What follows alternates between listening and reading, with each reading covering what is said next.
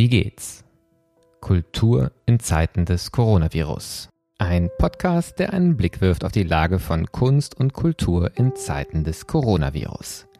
Mein Name ist Martin Zierold und ich bin Gastgeber dieses Podcasts, den das Institut für Kultur und Medienmanagement KMM an der Hochschule für Musik und Theater Hamburg produziert. In der heutigen Folge setzen wir unsere Reihe von Revisited Gesprächen fort, in denen ich mich erneut mit Menschen unterhalte, die bereits einmal im Podcast zu Gast waren. Wie geht's? fragt dann, wie ist es seither weitergegangen? Und was wird noch kommen?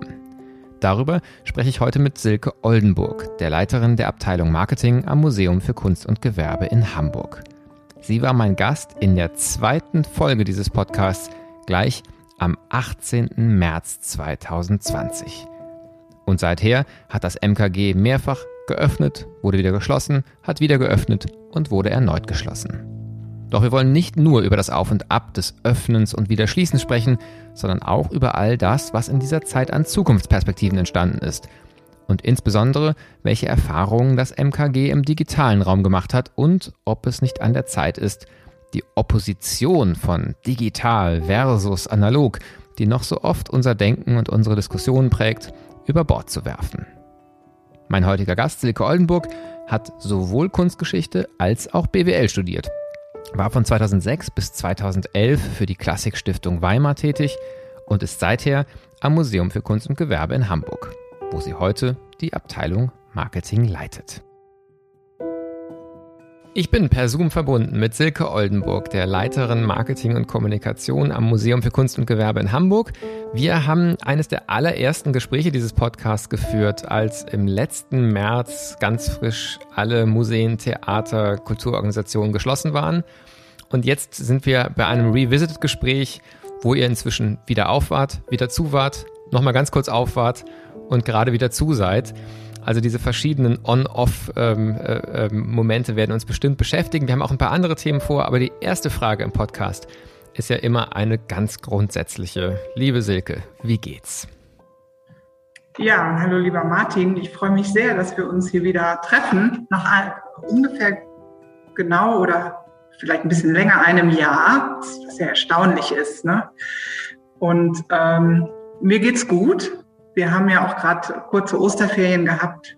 Da konnte ich mich ein wenig zurückziehen und erholen und haben äh, die, den, den aufregenden Wieder-Off, äh, die Wieder-Off-Aktion im März hinter uns.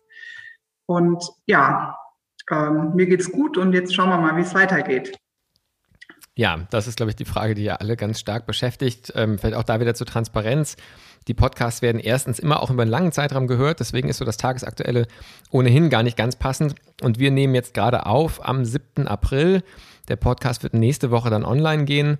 Ähm, bis dahin ist die Wahrscheinlichkeit, dass es wieder auf ist, gering, aber dass irgendwie im Moment ganz viel Unsicherheit bleiben wird über die ganzen nächsten Wochen, vielleicht sogar Monate, das ist, denke ich, äh, klar.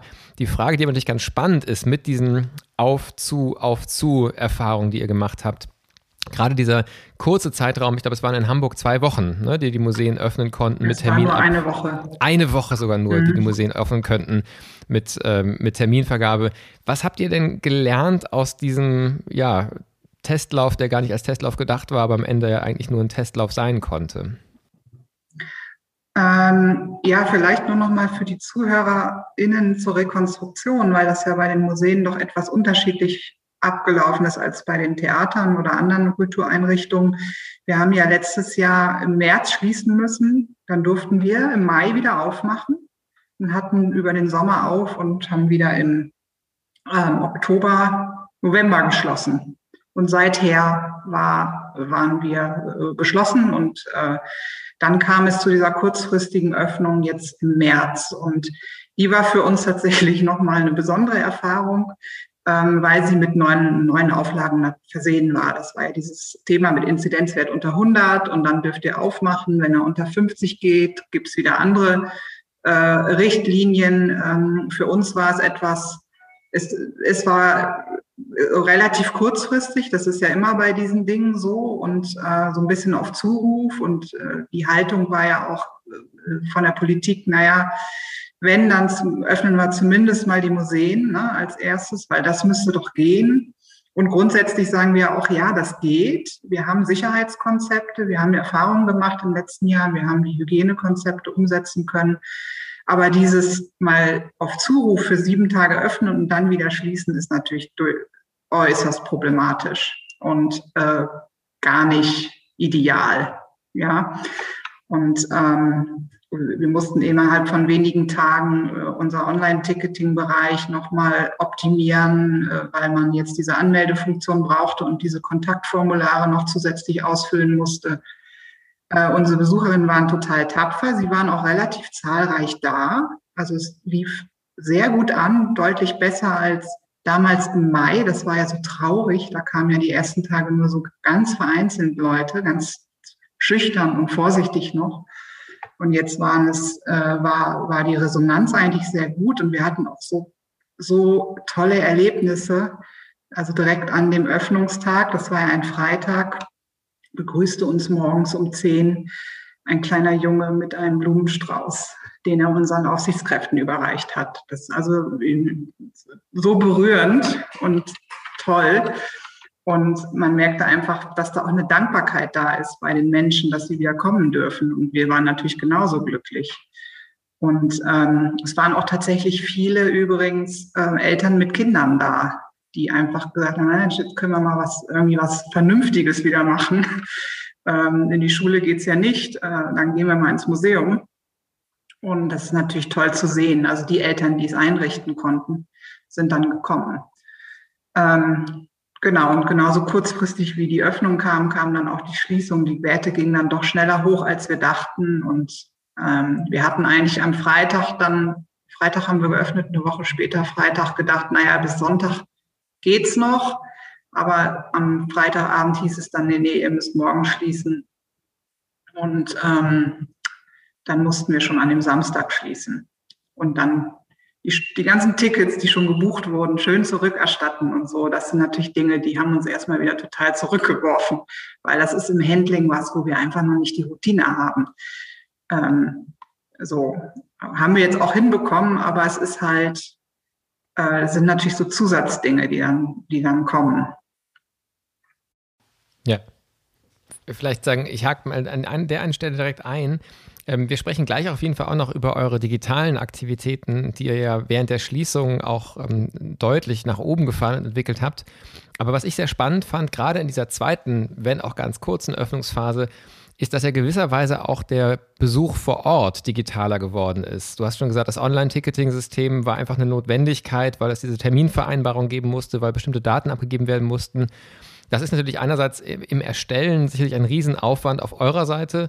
Und für die Besucherinnen und Besucher, die früher einfach ins Haus reinkamen, sich ein Ticket zogen, eigentlich anonym blieben ähm, und ähm, dann reingehen konnten, auch eine ganz ungewohnte Praxis und zugleich ja was, was für dich jetzt aus einer Perspektive von Marketing und Kommunikation auch eine unglaubliche äh, Chance bietet, sozusagen den, den Besuch genauer zu verstehen und genauer zu analysieren, weil da Daten bei entstehen. Ist das was, was für euch auch in der kurzen Zeit überhaupt Thema sein konnte und äh, vor allen Dingen auch nutzt ihr das Könnt ihr das nutzen? Da ist ja auch Datenschutz vielleicht immer noch eine Frage. Ja, nee, na klar, das ist natürlich für, für aus Marketing-Gesichtspunkten ist das natürlich großartig. Ne?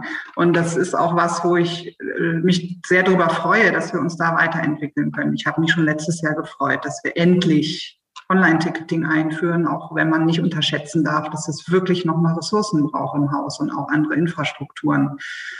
Aber ähm, also du, du glaubst es nicht, ich habe die Woche das täglich begleitet. Ich habe jeden Tag ins Backend geschaut und guckt, wer zu uns kommt.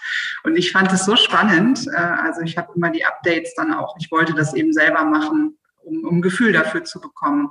Wann buchen die Leute? Wie kurzfristig? Äh, wie sind die Zeiten ausgebucht. Wir mussten das ja eh auch sozusagen immer begleiten und beobachten, um die Kontingente zu steuern, um auch im, im, Idealfall nachzubessern, also sowohl nach oben als auch nach unten nachzubessern, weil wir natürlich eine optimale Auslastung uns auch wünschen.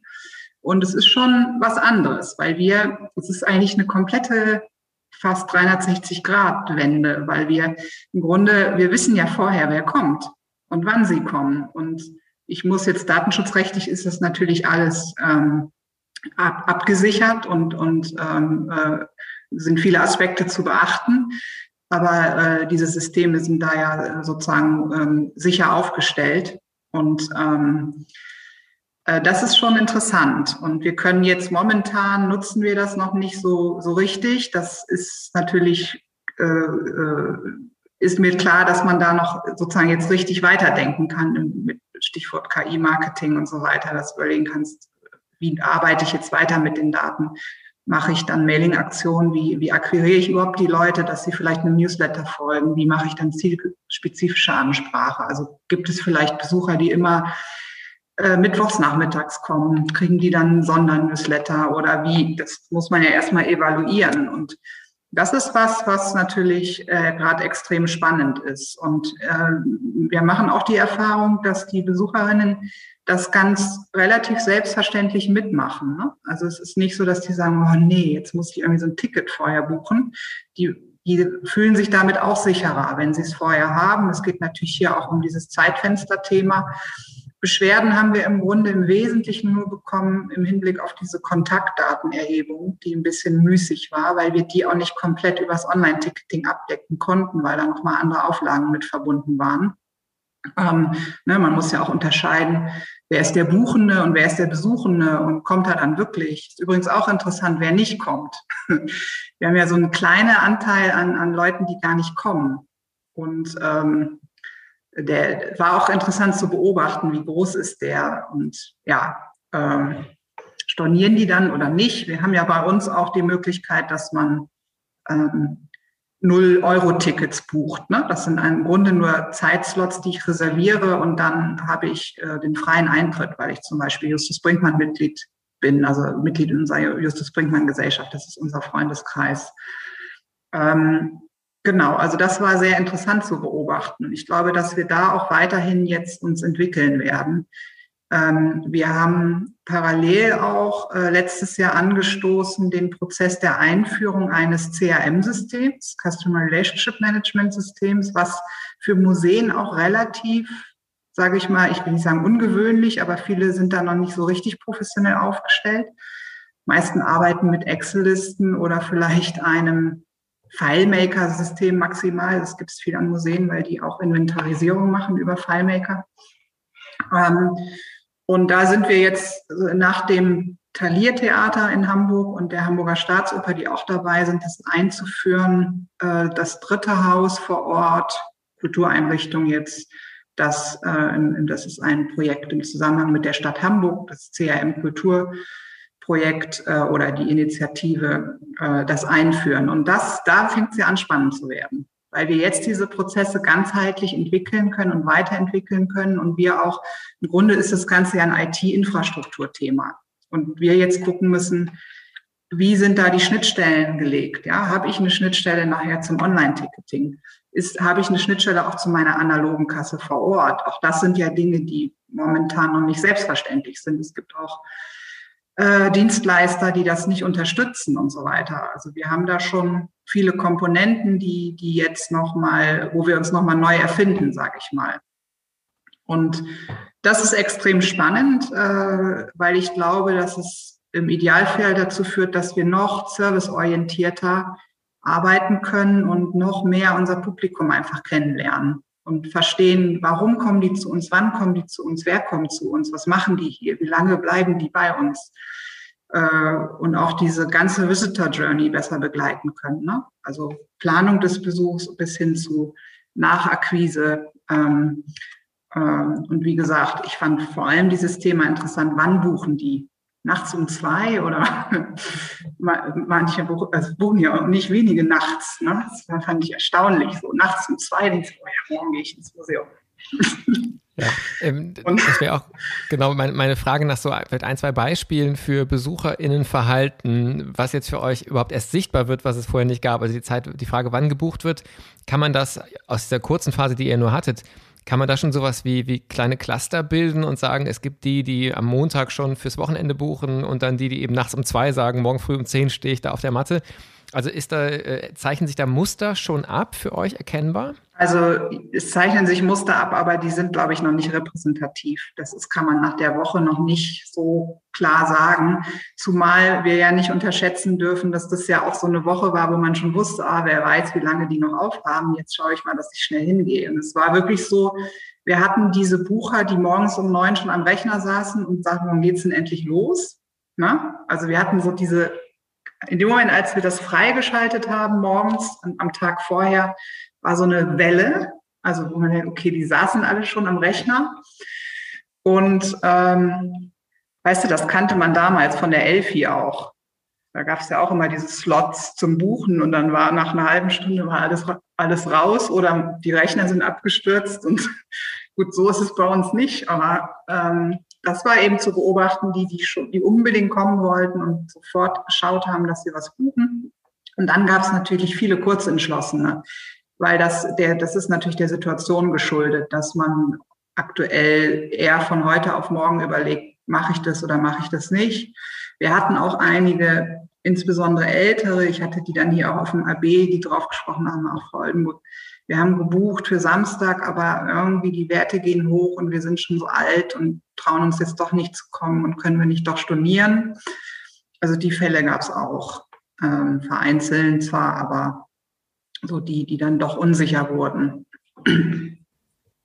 Ja, in der, in der frühen Phase von der Pandemie hatte ich den Eindruck, dass ja das Thema Digitalisierung und digitale Transformation ganz oft noch in so einer Opposition zum Analogen diskutiert worden ist. Vielleicht noch stärker als im musealen Bereich, im Bereich von äh, performativen Künsten, also jetzt Theater oder Konzerte, wo dann auch ganz oft immer betont worden ist, wir streamen jetzt, aber das äh, ist nur eine, eine Alternative zu dem, was wir eigentlich machen würden. Und ich finde, was du jetzt berichtest, ist ja nochmal eine ganz neue Perspektive, weil es gar nicht mehr so sehr ein digitales Angebot versus analoges Angebot, sondern eigentlich viel stärker im nahtlosen Übergang von digitalen Teilen der Customer Journey, wie du es genannt hast, ähm, zum Besuch vor Ort ähm, ist. Ist das auch so eure Perspektive für die Zukunft, dass es eigentlich diese Unterscheidung analog-digital gar keinen Sinn mehr macht? Unbedingt bitte. Und ich habe diese Oppositionshaltung eh nie verstanden. Oder auch diese diese Idee, dass der, der digitale Besuch die, Altern, die schlechtere Alternative ist, darum geht's ja gar nicht. Sondern es geht darum, es geht um ein ganzheitliches Erlebnis und um einen, um ganzheitlichen Blick und ganzheitliche Angebotspolitik und so weiter. Und das Digitale ist genauso Bestandteil dieses gesamten Konstrukts wie auch das Analoge. Und das ist auch das, das hat mich auch letztes Jahr schon aufgeregt, weil ich dann dachte, Leute, das könnt ihr doch nicht trennen, das, das geht doch einher. Und ich, ähm, äh, ich sehe es wirklich nicht als Alternative. Das ist Bestandteil unserer Existenz und unserer Angebotspolitik und der Aktivitäten der BesucherInnen und so weiter. Ähm, und deswegen, es, es ergänzt sich einfach. Und ich kann es auch gar nicht mehr losgelöst voneinander denken. Und natürlich ist, ist es so, das habe ich, glaube ich, letztes Jahr auch schon gesagt, oder sage ich schon seit Jahren, dass das analoge Erlebnis sich nicht, im Grunde nicht, das lässt sich nicht ersetzen. Und darum geht es ja auch nicht.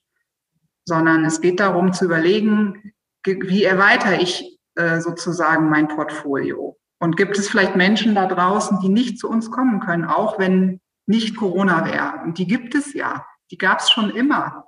Ja, das sind Menschen, die vielleicht alt sind, im Altersheim leben oder auch krank sind oder ähm, zu weit weg sind, dass sie nicht mal eben kommen können und die, die eben gerne dann auch ein digitales Angebot wahrnehmen. Und das ist jetzt spannend, weil wir das natürlich jetzt noch mal mehr erfahren haben.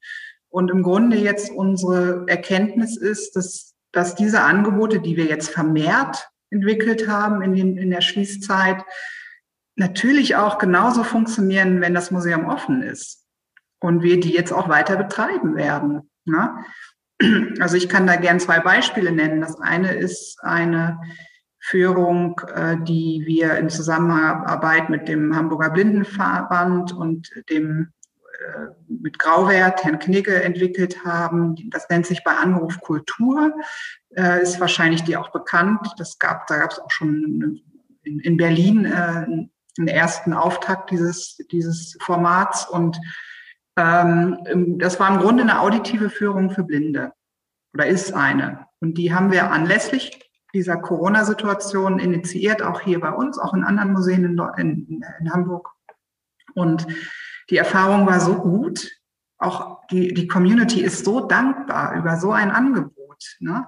weil die sich ja auch dann innerhalb dieser, das ist ein, äh, äh, die, dieses, äh, dieser Tour treffen als Community und austauschen. Das hat ja noch andere Ebenen auch. Und die waren so dankbar und es war so erfolgreich, dass wir das jetzt weiter betreiben und wir werden es auch machen, wenn wir wieder öffnen, weil das ist ja nicht, wieso soll das dann nicht funktionieren? Im Gegenteil.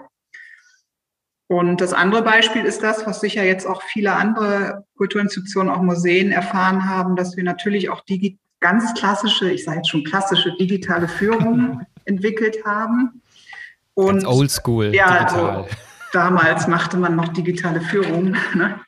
Und die, die, ähm, die haben wir jetzt fest auch im Portfolio. Ja, das haben wir jetzt also so entwickelt und wir sind noch im Testmodus insofern, als dass wir das viel evaluieren. Im Grunde äh, ist es immer noch so eine Prototyping-Phase, ähm, um, um zu schauen, ähm, wie optimieren wir das noch? Brauchen wir andere Technik? Gibt es vielleicht alternative Formate? Ähm, ne? Also beim Museumsbesuch ist ja klassischerweise gibt es da zwei grundsätzliche Herangehensweise. Einmal, dass ein Guide mit einer Kamera durchs Museum läuft und einen was erzählt. Und das andere ist, dass ich einen Vortrag vorbereite und nicht irgendwie mit einer Kamera durch einen Raum laufe und dann wie so PowerPoint-Folien was zeige. Ne?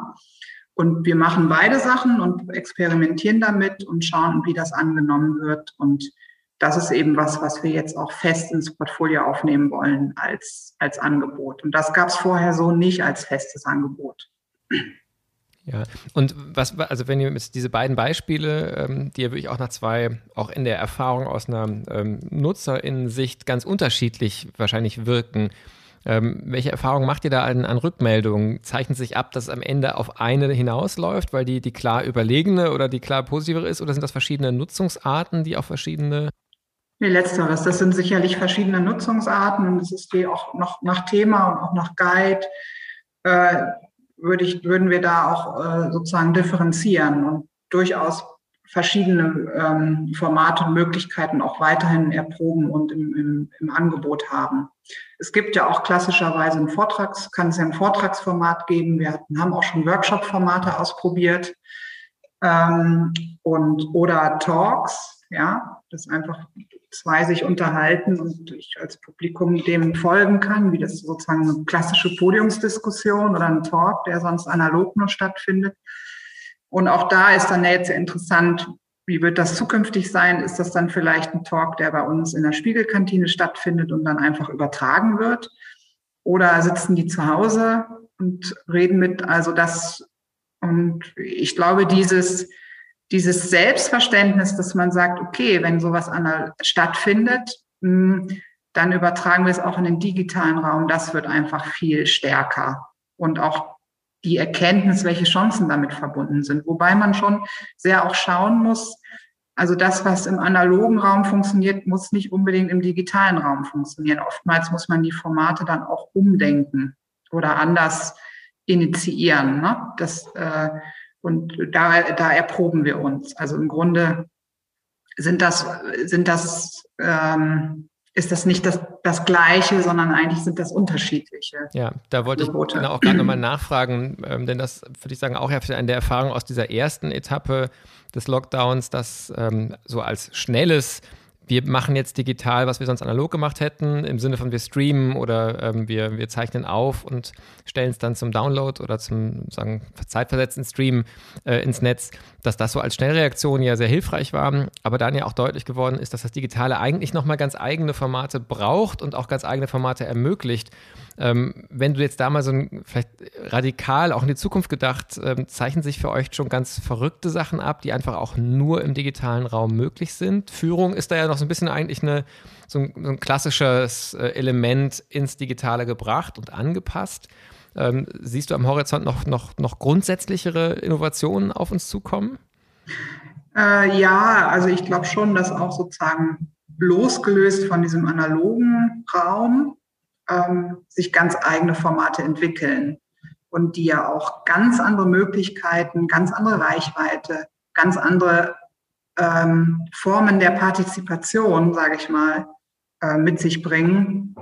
Äh, das denke ich, das wird definitiv kommen. Und wir experimentieren da schon viel, insbesondere auch im Zusammenhang mit der Vermittlung unserer Sammlung online. Ja, also dass wir schauen, das hatte ich, glaube ich, letztes Mal auch schon berichtet, dass wir unsere Sammlung online haben mit Open Access und die Nachnutzung sozusagen promoten und überlegen, was kann das denn sein? Und ähm, wir haben jetzt auch dieses Neo Collection Projekt, das ist ganz neu, gefördert von der Kulturstiftung des Bundes, ein Projekt, wo wir genau das tun, nämlich an, also sozusagen an uns ausprobieren, an, an neuen, ich nenne es jetzt mal im weitesten Sinne Vermittlungsformaten oder Erfahrungsräumen, die eigentlich rein im Digitalen stattfinden. Ähm, Ausgangspunkt ist aber unsere Sammlung. Also das, was sozusagen unser Auftrag ist, nämlich dieses, dieses weil sozusagen euer aller Kulturerbe zu bewahren. Ja, das ist ja nicht unseres, das gehört uns allen. Und das ist der Ausgangspunkt. Also ich meine, deswegen existieren wir und damit arbeiten wir. Und ähm, das ist, glaube ich, extrem spannend, was da zukünftig entstehen wird. Und dieses, ich glaube, dieses Erlebnis, dass man vor Ort ist, das wird dann auch immer exklusiver. Also ähm, ich glaube ich, letzten, also habe ich, glaube ich, schon mal gesagt, ne? ich könnte ja auch, also eigentlich müsste ich 100 Euro Eintritt nehmen. Das mache ich natürlich aus sozialen Aspekten nicht. Also wir wollen ja allen Zugang ermöglichen, aber dieses, die sozusagen, das Erlebnis vor Ort, die Begegnung mit dem Originalen, das ist sowas Exklusives und Besonderes, das ist einfach kaum, lässt sich kaum ersetzen. Und jetzt mit diesen Auflagen, und die werden ja bleiben, dass wir nicht mehr diese Massengeschichten haben, dass wir uns mit, weiß ich nicht, wie viele Leuten in einen Raum drängen und so, sondern wirklich eher so ein bisschen fast schon kontemplativ diesen Objekten vor Ort begegnen und in etwas sozusagen nicht so Massenanstrom, äh, massenmäßig das, äh, das bestärkt das ja im Grunde noch. Wir können, wir werden auch zukünftig, also wir haben das mal durchgerechnet mit den aktuellen Auflagen, wir werden hier nicht mehr so viel durchschleusen können, wie wir das in der Vergangenheit konnten. Wenn man allein an die lange Nacht der Museen denkt, ne, das ist ja ein Format, das gibt's ja seit 20 Jahren. Man denkt so, oh Mann, wann wird das endlich abgeschafft? Aber irgendwie begeistert es die Leute noch. Es hat jetzt letztes Jahr nicht stattgefunden, dieses Jahr findet es auch nicht statt. Und wir hatten da ja zu Hochzeiten, das muss man sich vorstellen, hatten wir bis zu 20.000, bis zu 20.000 BesucherInnen in einer Nacht hier im Haus. Das ist eigentlich die Hölle. Also so, denkt so, meine Güte, wieso machst du, also, aber die Leute waren dann da. Das war einfach ein besonderes Ereignis. Und ich kann mir nicht so richtig vorstellen, dass es das zukünftig geben, weitergeben wird. Auch so Aktionen wie Tag der offenen Tür, wie soll das aussehen? Also, das wird jetzt einfach nochmal spannend. Und die ähm, letztlich sind diese Orte eigentlich auch für so einen Massenandrang gar nicht geschaffen. Also wir bedingt. Es gibt natürlich Museen, die genauso gebaut werden, dass das funktioniert. Aber bei uns ist es schon klimatisch problematisch. Also ich kann nicht so einen Raum mit zu viel atmenden Menschen vollstopfen. Dann ist das nicht besonders förderlich für die, für die Objekte. Und ähm, es ist ja auch ein historischer Bau bei uns, der ist ja nun auch schon irgendwie 150 Jahre alt. Und es gibt ja auch so Gedenkstätten. Ich denke dann immer an, ich war ja vorher in Weimar tätig, an, an das Wohnhaus von, von Goethe, ne? das ja eine historische Gedenkstätte ist und wo es immer schon ähm, sozusagen Kontingente gab, dass nur so und so viele Leute pro Tag da rein durften, weil es einfach die Bausubstanz nicht zulässt und dieses ganze äh, Gebäude, dass, dass man da mehr durchschleust. Das ist, äh, das ist alles historisch. Und so ein bisschen ist es ja hier auch schon. Also wir sind zwar noch ein, ein öffentliches Museum, das natürlich für Besucher gemacht ist, Besucherinnen, aber dieses, diese Massen, glaube ich, das kann nicht mehr sein. Und das muss man sich durchrechnen. Ich fand ganz interessant, das muss ich gerade mal nochmal erzählen. Es gibt ja eins der, der erfolgreichsten sogenannten Museen, sie nennen sich auch Museen, in Hamburg ist ja das Miniaturwunderland. Und ich, ich schätze das Miniaturwunderland, nicht falsch verstehen. Ähm, Gehe da wahnsinnig gern irgendwie mit meinen Neffen hin oder so. Äh, die schleusen im Jahr 1,3 Millionen Besucherinnen durch. Und die haben jetzt schon gesagt, für sie ist es ein Riesenproblem mit diesen Auflagen, weil die werden einfach sich nicht mehr tragen können, weil die müssen eine gewisse Anzahl an Leuten durchbringen, damit es sich finanziell trägt. Wir sind nicht in diesen Dimensionen. Wir haben ja so 200.000 Besucherinnen pro Jahr, wenn es gut läuft und wir haben 10.000 Quadratmeter, ja. Und wir können im Grunde dieses Level, wenn wir uns geschickt anstellen, wenn wir noch viel mehr dieses KI-Marketing nutzen, die Kontingente gut ausschöpfen, das besser steuern, die Besucherflüsse und so weiter, können wir das relativ gut ausschöpfen, dass wir so, ähm, sagen wir, wenn wir so auf ähm, 500 Besucherinnen pro Tag kommen und das auf 300 Besuchstage hochrechnen, ne, dann sind wir schon bei 150.000 und äh, an den Wochenenden haben wir ja deutlich mehr Besucherinnen. Also das, da können wir unsere, unseren Maßstab halten, aber es ist eben auch nach oben begrenzt und deswegen wird umso wichtiger auch zu überlegen, sozusagen, wie jetzt, ich, ich äh, formuliere das jetzt mal betriebswirtschaftlich sozusagen, ähm, wie verhält es sich mit dem Geschäftsfeld der digitalen Angebote? Wie kann ich mich da weiterentwickeln? Ja, da, da wollte ich auch auf jeden Fall gleich noch äh, darauf eingehen. Also die Frage, kann man letztlich Einnahmen machen, so wie der Museumsbesuch Geld kostet. Im, im physischen Raum ähm, kann man im digitalen Raum Einnahmen machen. Vielleicht bevor wir dahin kommen, ich würde gerne noch mal ganz kurz bei diesem Punkt der Exklusivität bleiben, den ich einen ganz, ganz spannenden äh, finde oder auf den nochmal zurückkommen. Weil du ja auch gesagt hast, so der klassische Art, der klassische Weg zu zeigen, dass etwas exklusiv ist, dass es was Besonderes ist, ähm, wäre ja auch über den Preis. Und zugleich als Haus mit öffentlichem Auftrag, öffentlicher Förderung ähm, ist es natürlich nicht sinnvoll und nicht erwünscht, dass man da über den Preis eine riesengroße Hürde schafft. Also wie kann aus einer Kommunikations- und Marketing-Sicht dieses Besondere des Kontakts zum Original, zum echten Objekt ähm, denn noch stärker herausgestellt werden, wenn ihr es eben nicht über den Preis machen dürft. Und danach sozusagen kommen wir dann auf die Frage, wie kann man wiederum auch das Besondere des Digitalen vielleicht auch ähm, mit, mit einem Preis versehen, wo es ja eher genau von der gegenteiligen Richtung kommt, wo man es gar nicht gewohnt ist, auch bezahlen zu müssen. Aber erstmal noch, äh, die 100 Euro wirst du ja nicht durchkriegen nee. und wahrscheinlich auch nicht wirklich durchkriegen wollen. Insofern, welche anderen ähm, ähm, kommunikativen Wege siehst du denn da? Ja, ich glaube, die das, das Thema ist schwierig. Ne? Das ist ja auch eins, das beschäftigt einen ja schon Jahrzehnte und auch sozusagen das ganze, ganze Kulturpolitik und das, das Museumsmanagement, ja, weil wir ja immer wieder die Erfahrung gemacht haben und auch immer noch machen, dass wir damit kämpfen, dass Menschen überhaupt bereit sind, einen gewissen Eintritt zu zahlen. Es gibt ja immer noch auch die Haltung, so, nee, wieso, das muss doch kostenlos sein. Das ist doch Kultur und Museen und so. Und es gibt ja auch diese Konzepte. Man kennt sie ja aus England. Und das ist schwierig. Und die, es war auch, es ist auch übrigens historisch interessant zu schauen. Ähm, viele, im 19. Jahrhundert waren ja auch viele Museen einfach kostenfrei. Ne? Und ähm, das ist noch so verankert. Und letztlich ist es, ist die Antwort einfach. Eigentlich ist sie einfach, weil der Mensch ist immer so viel bereit zu zahlen, wie es ihm auch wert ist. Ja. Und die Frage ist, wie kann ich schaffen, dass ihm das auch wirklich wert ist, dass er sagt, ich zahle wirklich gerne diese 10 oder 15 Euro. Und ähm, das, müssen, das können wir nur schaffen darüber, dass wir das Besuchserlebnis vor Ort aufwerten.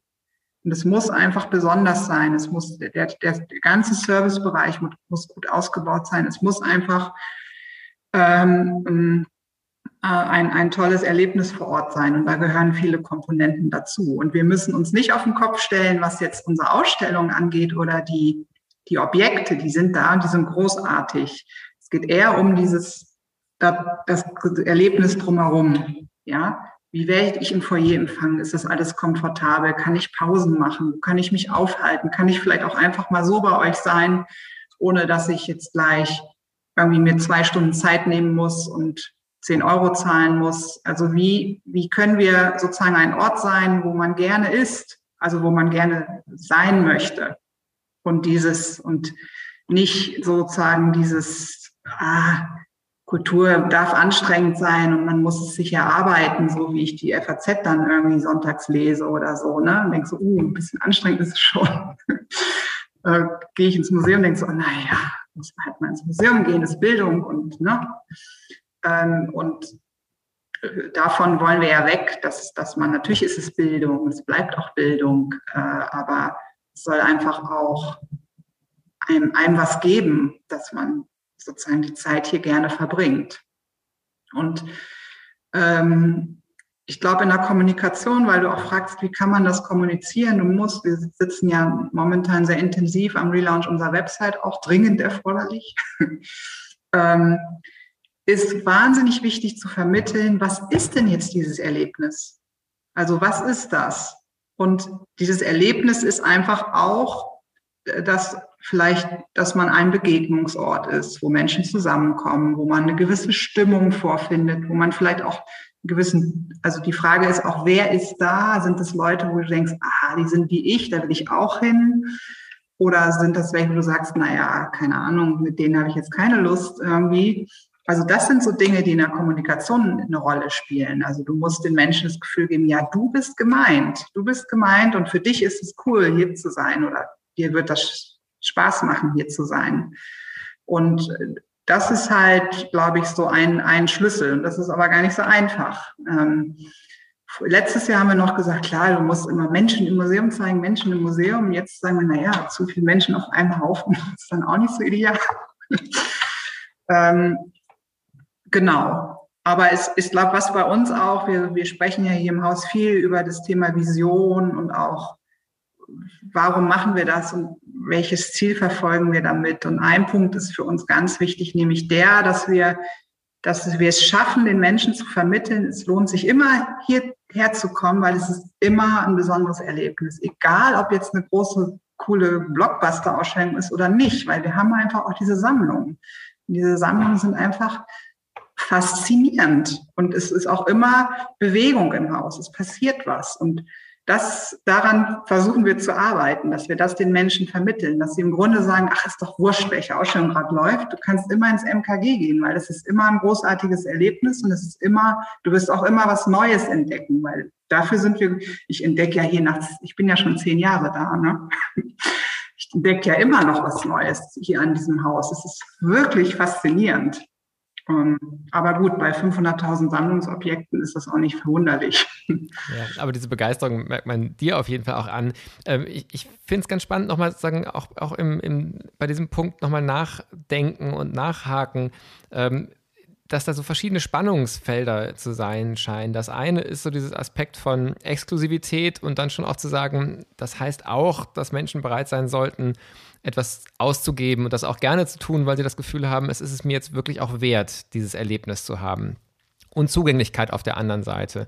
Und das spielt ja auch rein, zum Beispiel in die Frage von, ähm, kann ich auch in das Haus einfach mal so reinkommen und, und mich da auch kurz aufhalten. Ähm, auch da ist hier wieder die Frage, wie geht man damit um, dass man einerseits sagt, wenn du dich darauf einlässt, wenn du hier länger Zeit verbringst, soll das was kosten. Andererseits ist es aber auch spannend, das klassische Beispiel immer das National Theatre oder die ganze South Bank in London, wo man eigentlich von Haus zu Haus wandeln kann und sich hier auf einen Café trifft und dann da kurz im, im Bookshop stöbert und dann da wieder ähm, weitergeht. Also wie schafft man auch so diese Durchlässigkeit, die eben nicht mit dem Geld eine Schwelle macht. Und dann der nächste Punkt, was du auch sagtest, dass Menschen sich auch angesprochen und gemeint fühlen wollen. Das heißt ja auch wieder, dass man weg muss eigentlich von so einem klassischen Marketingansatz, den Künstlerinnen und Künstler immer, wenn man sie fragt, für wen macht ihr das, entweder sagen sie für mich selbst oder sie sagen für alle. Ja, so ähm, ist aber, es. aber die Perspektive zu sagen, verschiedene Zielgruppen zu definieren und denen zu zeigen, für dich haben wir was, heißt ja immer auch dann doch wieder Gesellschaft zu segmentieren und zugleich ist ja das Verständnis von, von vielen Häusern, ich glaube auch von euch, auch mit Aktivitäten wie dem Freiraum, eine Begegnungsstätte zu sein, wo sich Gesellschaft nochmal als Gesellschaft auch erfährt und eben nicht nur als, da ist mein, mein Milieu, da ist meine Bubble und deswegen fühle ich mich da ganz besonders wohl.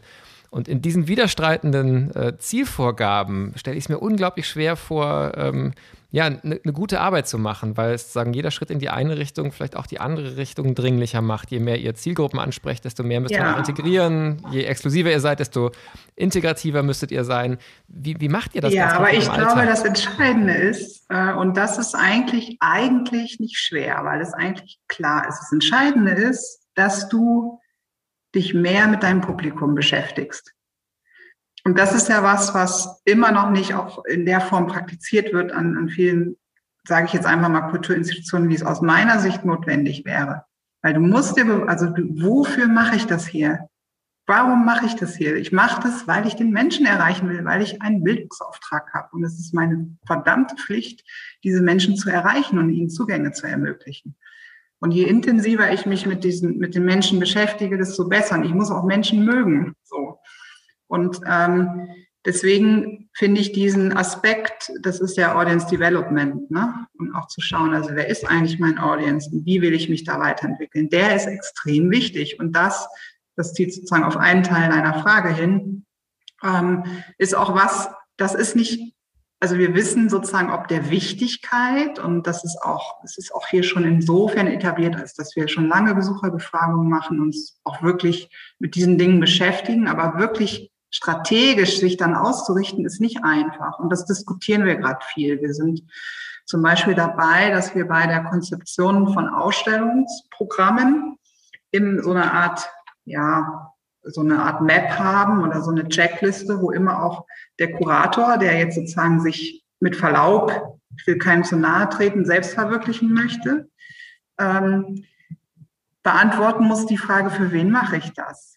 Ja, er muss also sich über Zielgruppen Gedanken machen. Und das ist so wichtig, weil du musst die ja auch vor Augen haben, gerade auch dann bei szenografischen Entwicklungen. Also es ist ja nicht nur, okay, da sind dann alle möglichen Menschen im Museum. Nee, was ist eigentlich die Community, mit der ich da gerne in Kontakt treten will. Und es ist, und das ist dann auch Marketing, es ist auch legitim, das sozusagen zu clustern und zu sagen, wir haben jetzt hier eine Ausstellung, die ist besonders geeignet für Familien.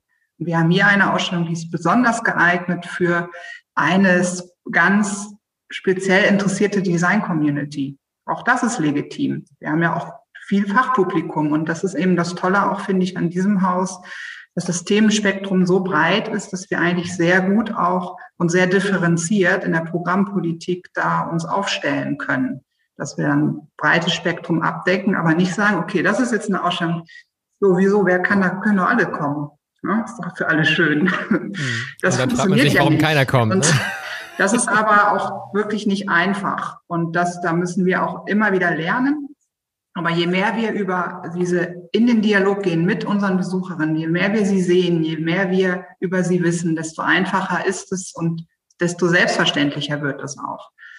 Und das andere, was du meintest, ist jetzt dieses Thema, wie, wie schaffen wir auch überhaupt Anlässe, dass es ein Ort ist hier, an dem man sein kann, der offen ist. Und das ist eben dieses Freiraumthema. Wir haben ja den Freiraum hier im Haus im letzten Jahr im äh, September war das eröffnet, noch kurz bevor wir wieder schließen mussten.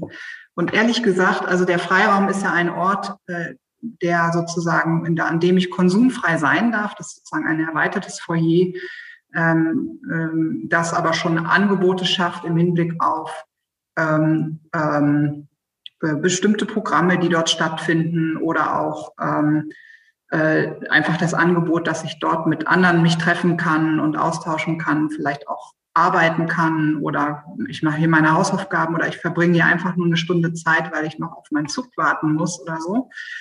Ähm, und wir haben dann noch, wir, im Grunde haben wir noch gedacht, Mensch, funktioniert das eigentlich jetzt auch zu dieser Corona-Zeit? Weil, weil ist das das, was die Menschen jetzt brauchen? Und ehrlich gesagt, sind wir aber zu der Erkenntnis gekommen, dass es gerade jetzt gut, gerade jetzt tolles Angebot ist und sehr gut funktioniert, weil was wir mit dem Freiraum schaffen, ist ja im Grunde ein sicherer Ort. Es ist ein sicherer Ort, an dem ich sein kann.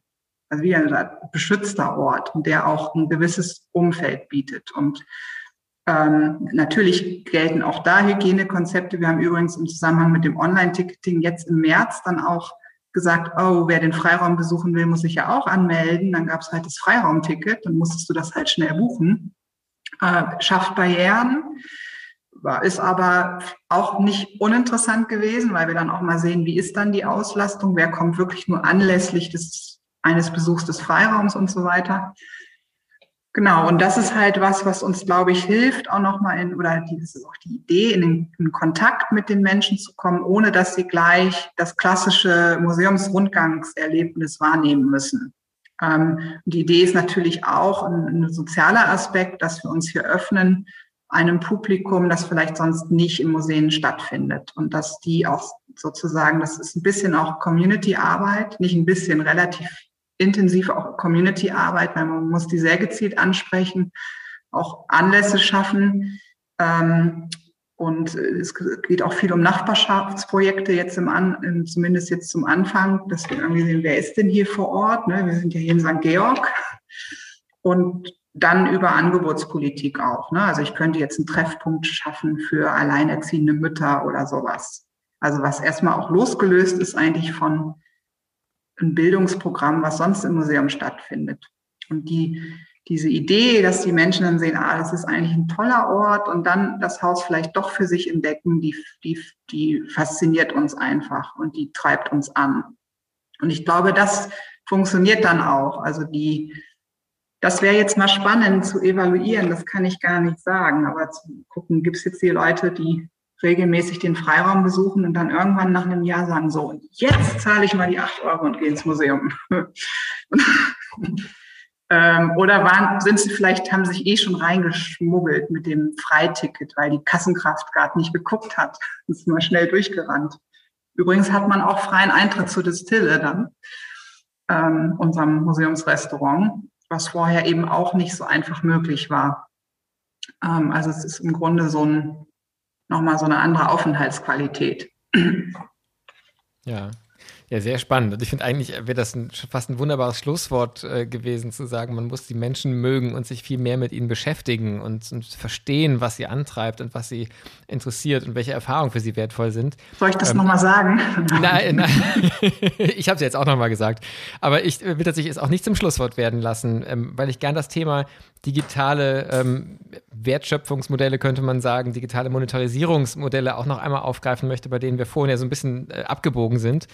Ähm, ich finde die Diskussion, die sich ja im Bereich Theater, Konzert äh, sehr viel lautstärker ist, jedenfalls meine Wahrnehmung jetzt formiert hat schon, zu sagen, wenn wir jetzt so viele Angebote fürs Digitale entwickeln, können wir das eigentlich, insbesondere weil ja die Alternative auf den Bühnen gerade gar nicht da ist, immer mit dieser Selbstverständlichkeit, dass ein Stream kostenlos ist, stehen lassen, sondern es ist eine Notwendigkeit auch da zu sagen, ein Ticket für einen Konzertstream, ein Ticket für einen Theaterstream kostet Geld oder jedenfalls die Menschen daran zu gewöhnen, dass es auch Geld kosten kann. Jetzt hast du ja gesagt, ihr beschäftigt euch auch mit der Frage, ob nicht eigentlich auch zum Beispiel eine Führung, die digital stattfindet, etwas ist, was genauso einen Wert hat und dann eben auch zum wir, Gesamthaushalt des Hauses, das ja nicht gewinnorientiert ist, sondern erstmal ja nur seine Kosten decken muss, auch einen Beitrag leisten kann. Wie weit seid ihr denn da mit euren Erfahrungen, ähm, was jetzt digitale Einnahmequellen betrifft? Ja, also wir haben zumindest mal äh, sozusagen das Thema im Haus ähm, entwickelt und diskutiert. Und wir haben auch im Zusammenhang jetzt der Angebote, die jetzt stattfinden, ähm, Befragungen durchgeführt. Also haben wir Leute gefragt, ja, jetzt habt ihr ja hier teilgenommen an der Führung und wer, wärt ihr denn auch bereit, da irgendwie was zu zahlen? Und wenn ja, drei Euro, fünf Euro, acht Euro. Und da haben wir eigentlich tatsächlich die Rückmeldung bekommen, dass die Mehrheit sagt, nö, klar, würde ich auch was zahlen. Es darf nicht zu teuer sein. Das hängt auch sehr vom Angebot ab.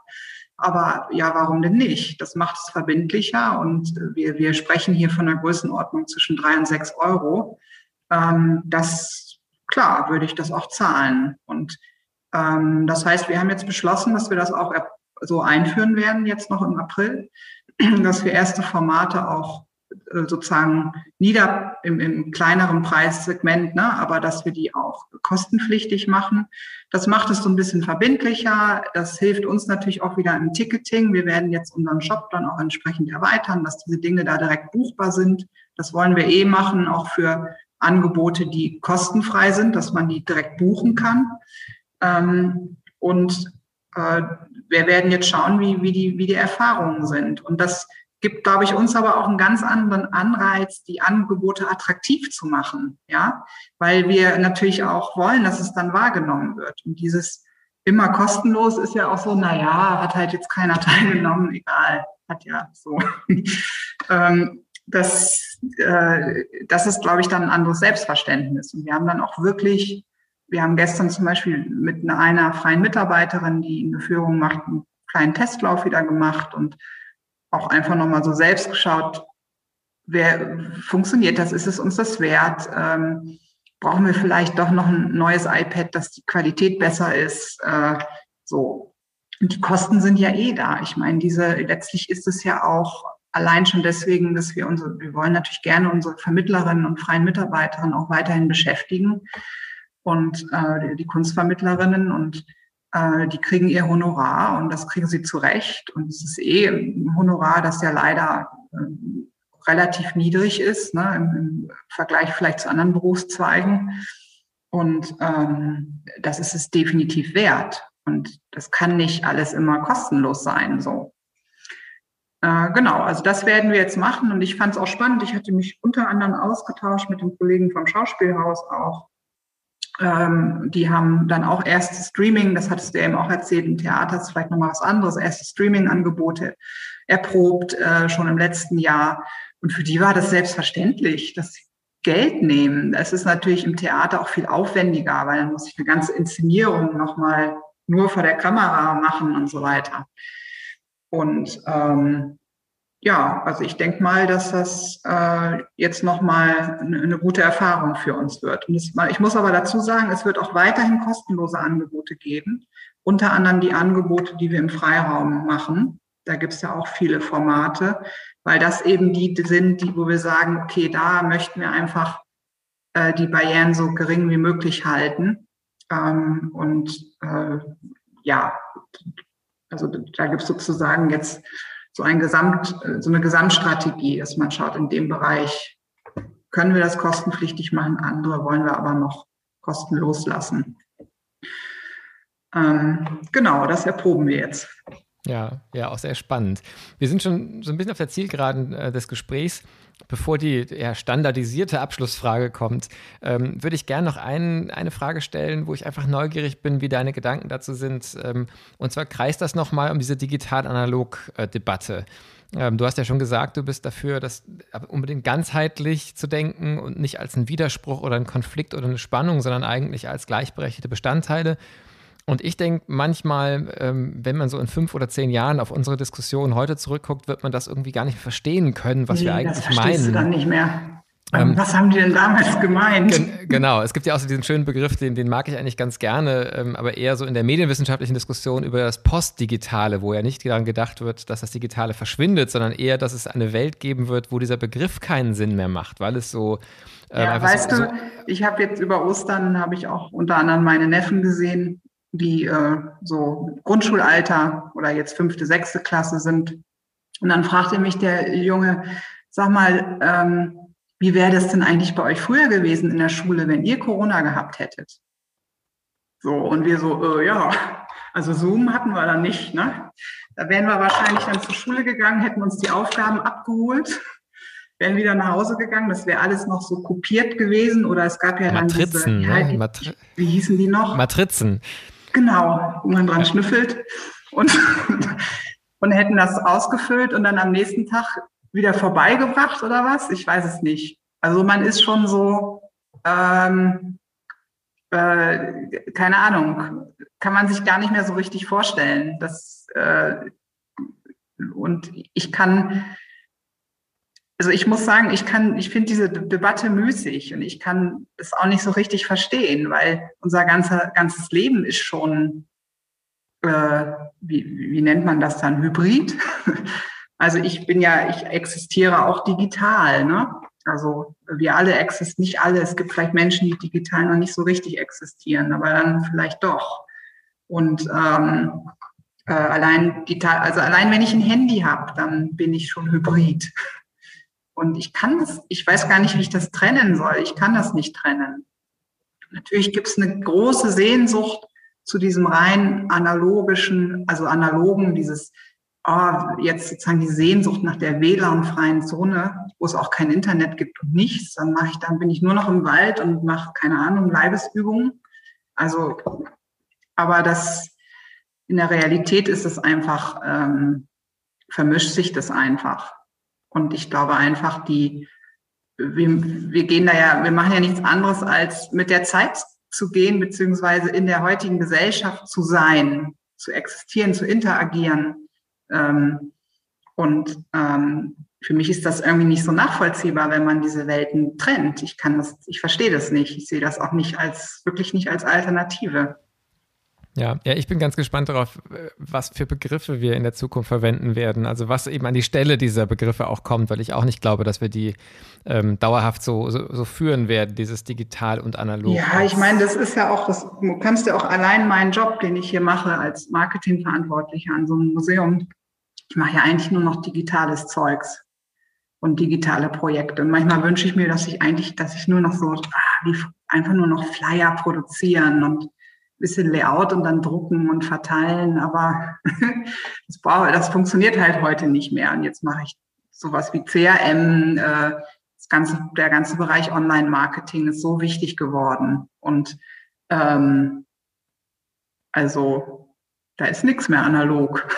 Ja, das Institut KMM ist ja umgezogen jetzt vor ein paar Tagen und wir haben dann unsere alten Räume in Altona natürlich auch ausgemistet. Und wenn man dann auch diese Kartons mit den Flyern und Broschüren von Jahrzehnten findet, äh, wo man immer zu viel gedruckt hat und ja, sie dann wir, nicht das Volk bekommen Ich meine, wir sind hat, ja ein Museum für Gestaltung und natürlich machen wir auch noch Printprodukte, aber dann bitte hochwertig und dann gezielt. Und äh, die, die müssen dann auch ein haptisches Erlebnis darstellen. Ganz furchtbar sind ja diese ganzen billig produzierten Massenflyer. So, ist auch ein Teil sozusagen unser, unser, unseres Selbstverständnisses und unserer Corporate Identity, dass wir uns darüber Gedanken machen.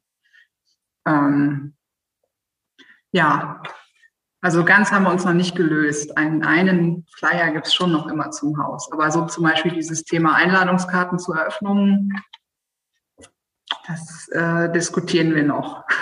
Ja, ja, spannend. Also wirklich auch spannend, wie sich da so die Akzente verschieben, aber eigentlich eher äh, tatsächlich ein, immer stärker ein, eigentlich ein Auswählen aus Optionen, als jetzt sagen wirklich ein Entweder-Oder. Ja, und man darf auch nicht unterschätzen, es gibt natürlich auch Menschen, die man abhängt. Wir hatten jetzt auch wieder, jetzt in der Woche, wo wir geöffnet haben, rief eine Dame an und meinte, ich habe ja, ich habe kein Internet. Wie kann ich denn jetzt ein Ticket buchen? Dann haben wir das für sie telefonisch gemacht natürlich, ne? aber die gibt's natürlich, diese, das ist zwar eine Minderheit, das kennt man ja auch aus den Studien, aber dazu, aber äh, muss man auch ein bisschen aufpassen, gerade auch als Museum, finde ich, weil das ist ja eine Klientel, die uns auch wichtig ist, die Älteren, die vielleicht nicht so sehr in diesen digitalen Welten unterwegs sind. Wobei es auch viele Ältere gibt, die da richtig krass unterwegs sind, aber es gibt eben auch die anderen, das respektieren wir natürlich und die wollen wir natürlich nicht abhängen. Deswegen muss man schon ein bisschen auch aufpassen oder schauen, wie kann man die dann auch äh, mitnehmen. Wir müssen zum Ende kommen, aber die letzte Frage, die will ich schon noch stellen. Ich äh, versuche jetzt zu vermeiden, nach analog oder digital zu fragen, sondern ganz äh, nochmal wieder global gefragt, so wie die Frage zum Start ja auch global ist. Wo findest du denn im Moment Inspiration in diesem ja doch inzwischen sich über Monate, inzwischen über ein Jahr ziehenden, immer wieder Lockdown, Pandemiesituationen? Was sind so für dich Momente von Energie finden, Inspiration finden, Ausgleich finden? Ja, bei mir ist es jetzt tatsächlich nicht Museum, sondern bei mir ist das tatsächlich eher eine Freizeitgestaltung, die ähm, out of home, also draußen stattfindet, vermehrt. Und die, also damit meine ich jetzt, ob das nun Sport ist oder Spaziergänge oder einfach äh, im, im, also im, im Grünen sein, ja, in, irgendwie draußen sein. Äh, das ist das, was mich irgendwie, was, was mein optimaler Ausgleich ist und wo ich halt auch runterkomme. Und wir sitzen ja jetzt auch mehr im Homeoffice. Ich bin sehr gerne auch zu Hause. Aber ähm, man muss dann ja doch, also dieses, dieser Drang, nochmal nach draußen zu kommen und das mit den Begegnungen anderer Menschen geht ja leider noch nicht so intensiv, wie man das gerne hätte. Natürlich wollen wir alle gerne, wir hätten ja wahnsinnig Lust wieder auf so eine richtige Party mit Bier trinken und tanzen und irgendwie alles eng und schwitzig und so. Das geht jetzt noch nicht, aber ähm, genau. Das äh, deswegen verlege ich das jetzt irgendwie noch auf den Außenraum. Da ist Platz. Und ich komme ja aus Ostfriesland ursprünglich. Ne? Und wenn ich in Ostfriesland bin und da am Deich spazieren gehe, dann weiß ich, dann weiß ich Bescheid, dann komme ich total runter. Ja, dann hoffe ich für dich, aber auch für uns alle sehr, dass so dieser goldene Frühling, den es ja vor einem Jahr gab, der den ersten Lockdown manchmal etwas leichter gemacht hat, dass der uns auch wieder ähm, sagen wiederkommen wird, weil im Moment ist der Blick aus dem Fenster eher ja ein nochmal wieder kalt und regnerisch. Aber wer weiß, wie das nächste Woche ist, wenn wir diesen Podcast ausstrahlen. Vielleicht scheint dann auch schon wieder die Sonne und man kann noch länger und einfacher rausgehen. Vielen Dank, liebe Silke. Das war sehr, sehr spannend, dass wir gucken konnten, wie es ein Jahr später aussieht. Ähm, den Podcast soll es weitergeben und auch äh, gerne weitere Revisit-Gespräche. Ist ja total spannend zu gucken, wie eure Überlegungen, die ja wirklich ganz vorne äh, sind, auch gerade so im, im Austarieren vom Zusammendenken von digital und analog, wie die Erfahrungen weitergehen. Hoffentlich auch dann, wenn ihr wieder länger am Stück auf sein könnt. Und ich finde es toll, wenn wir zu gegebener Zeit in ein paar Monaten dann auch wieder weitersprechen können. Für heute vielen Dank. Sehr gerne, hat mich sehr gefreut.